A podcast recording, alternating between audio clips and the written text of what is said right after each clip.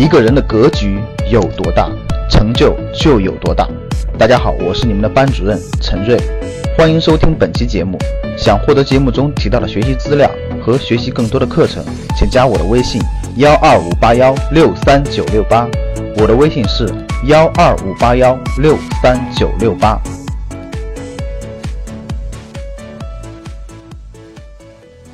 有些人那么聪明，为什么还没赚到钱呢？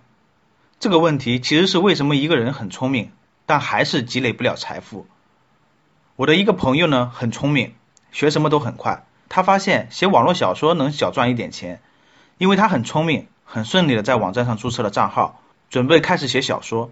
他没有一开始就上来凭自己的喜好写，他调查了网站上最受欢迎的小说门类和写作手法，开始照着模仿。所以我们说他确实是很聪明的。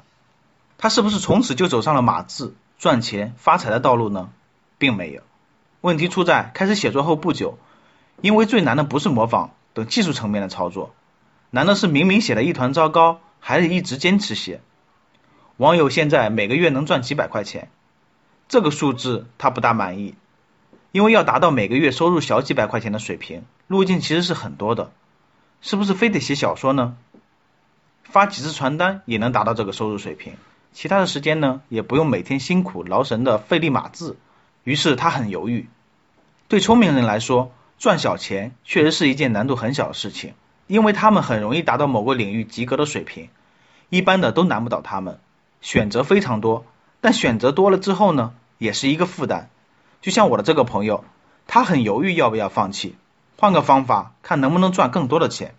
刚好呢，这个时候网络公布了二零一七年中国网络作家收入排行榜，排名前三的呢是唐家三少、天成土豆和我吃西红柿，版税收入是唐家三少呢是一亿两千万，天成土豆呢是六千万，我吃西红柿呢是五千万。朋友的格局顿时放大了，他想在这一块更多的去尝试，接下来又耗了两三个月，写了一部新的小说。这个时候呢，每个月的收入增加到了一千、两千元，在网站不大不小，算个新榜作家。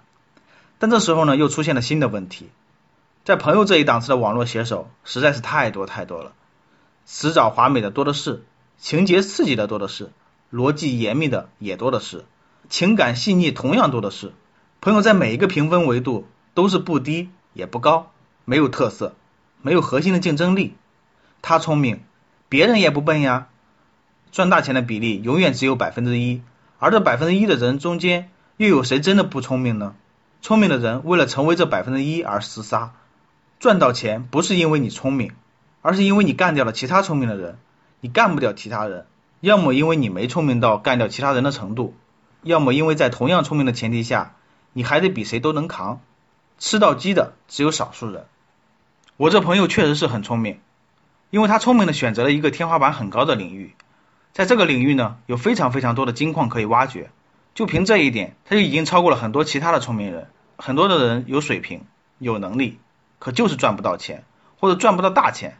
为什么呢？那就是选择了错误的行业。有些行业呢比较赚钱，有些行业不太赚钱。有些行业再干十年，还不如有些行业干一年赚的钱多得多，还更加轻松。有这样的行业吗？当然有，那就是朝阳行业。每个行业都是有周期的。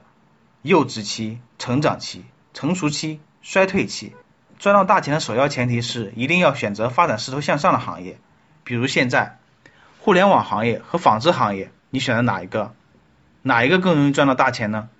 好多行业不赚钱，或者说是赚钱太累。如果一直在这个行业折腾，累不累？苦不苦呢？明明有些行业更赚钱，也更轻松，那么为什么不去尝试呢？选择比努力重要。选择比聪明重要。说到这里，聪明人要怎么才能赚到大钱呢？第一点呢，就是选对行业。好风凭借力，送我上青云。意思就是说呢，要我们顺应外部的趋势，能不能选对行业和方向，是小聪明和大聪明最重要的分界线。